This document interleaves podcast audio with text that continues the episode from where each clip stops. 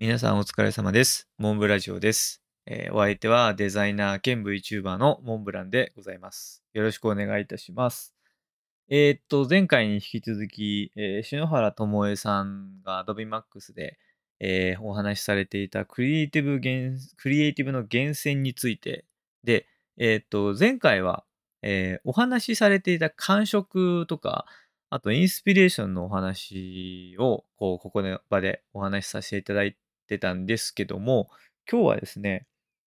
えー篠原さん自身のプレゼンの仕方についても、あすごい学びがあるなと思ったので、ちょっとそれについてのお話をさせていただきたいと思います。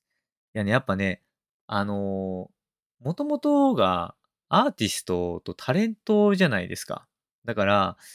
こうね、身振り手振りとかもね、すごい、その、ワクワクさせるような感じの話し方っていうのもあったんですけど、こうなんかね、あの、語彙がすごいわかりやすかったんですよね。あの、こ、と細かく語彙が高くわかりやすいんですよ。というのも、あの、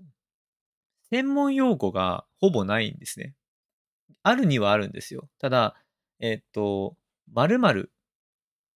三角三角三角っていう風に、単語、その、ちょっと専門的な単語の後に、必ずその単語の、えーわかりやすい説明を入れてるんですよ。あの、そういうところがあるので、あの、すごいなんか、プレゼンを聞いててもスッと入ってくるっていうのもあるし、まあ、あとはその、基本的にはその、極端な言い方をすれば、中学生でもわかるっていうような、その文章とか文体になってるっていうのもあるし、あの、比較的ゆっくり喋られてるんですね。ちょっとこれは細かい話なんですけど、あの、基本、途中で、多分わかんないですよ。ちょっと詰まったんでしょうね。あの、少し早口になったんですよ。で、往々にして人が早口になるって時って緊張している時なんですよね。まあ僕はもう緊張する以前に結構早口になりやすい人間なんですけど、でも逆を言うと、それが素の姿だとすると、なんかね、途中でね、ちゃんと説明をしてたんですよ。その作品の。なんですけど、多分それが素の状態っていう風に考えると、そのプレゼン時っていうのはそのね、1.5倍ぐらいをゆっくり喋ってるんですよ。なんか、それによって、あの、僕らも会話の話をちゃんと聞くことができるし、あのすごい入ってくるプレゼンになった、なってるんだなっていうのを思いました。これちょっとあの、あの、その部分が本当かどうかはちょっとわからないので、あの、もし違ってたら大変、あの、僕のすごい勝手な意見で申し訳ないんですけど、それが一個感じたとこっていうのがあるっていうのと、あのとさっき、その前回の時に、えっと、落書き？その鉛筆で書いていた落書きっていうのを、話をしたんですけど、数えたら3万枚ありましたっていう話があったんですね。この言葉のインパクトがね、最初すごいなと思ったんですよ。いや、数えたら3万、3万枚ありましたって、あの、3万枚数えたのかって思っちゃうですか思っちゃうじゃないですか。う んええってなるじゃないですか。なんかね、そこに、えっと、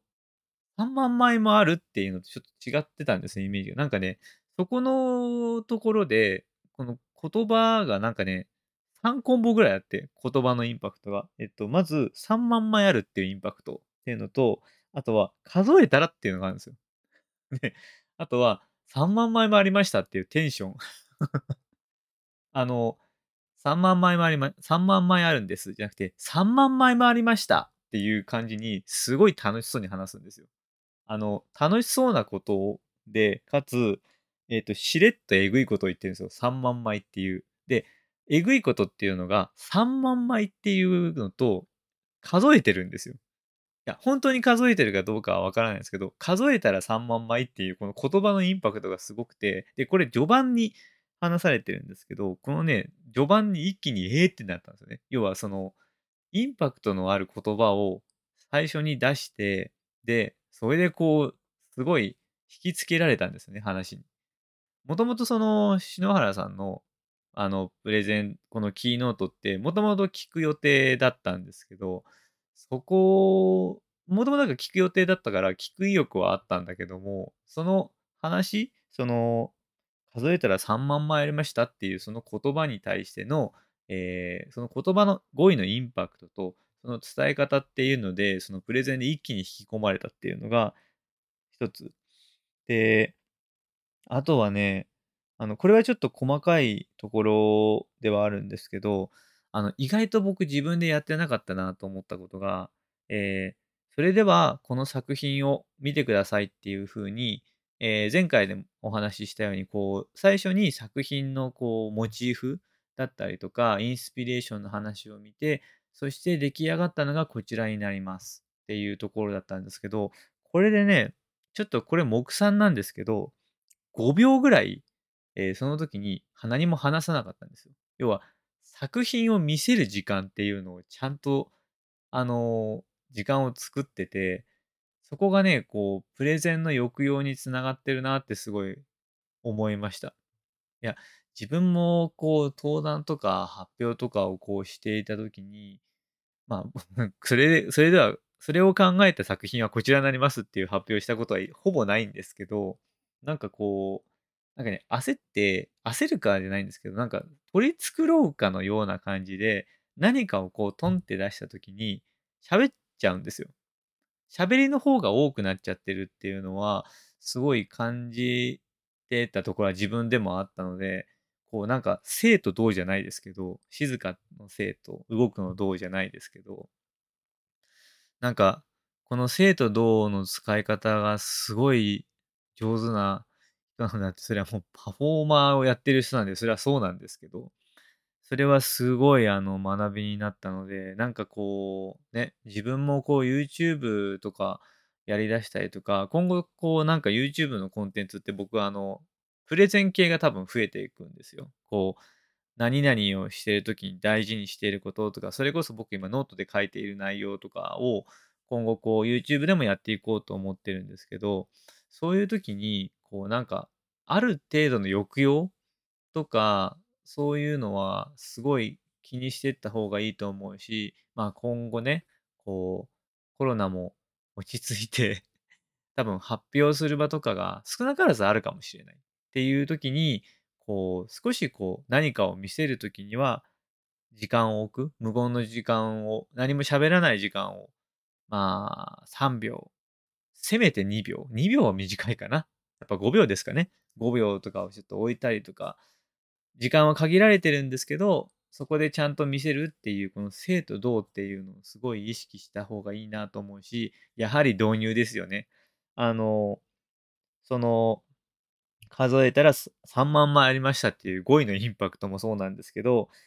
これもやっぱり基礎で、基礎であるし、僕もできてないなと思ったんですけど、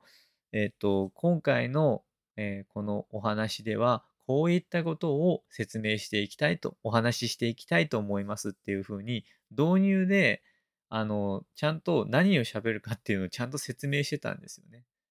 なんか、こう、やってるようでやってないなっていうのをすごい感じました。自分の。これなんか、篠原さんのこうプレゼンを見てて、自分でがこうやってる時に、ちゃんと発表できてるかなっていうのは、すごいあの、自分、こうなんか答え合わせじゃないですけど、そういうところをこう気にしながら、ちょっとやっていきたいとなと思いました。でね、あの、このポッドキャストもね、あの、僕もちょっと興奮しすぎると若干早口になる嫌いがあるので そこはね、ちょっとちゃんとゆっくりしっかり喋って いきたいなと思います。あの、なんだろうね。もちろん興奮っていうのもすごい大事ではあるんですけど、基本的にはこれってあの、僕も自分がこうアウトプットして、こうラジオでアウトプットして学びを得る。学びをこう定着させるっていう目的もあるんですけど、前提としてはね、これ聞いてる方もいらっしゃるので、聞いてる方にできるだけ、あの、伝わる、伝わる、聞きやすいような感じを努めていきたいと思います。はい。というのを、こう、今回の篠原ともよさんのキーノートでいろいろ気づかされました。はい。かなり学びになりました。という感じで、はい。本日のモンブラジオはここまでとさせていただきます。えーお相手はデザイナー兼 VTuber のモンブランでした。それではお疲れ様でした。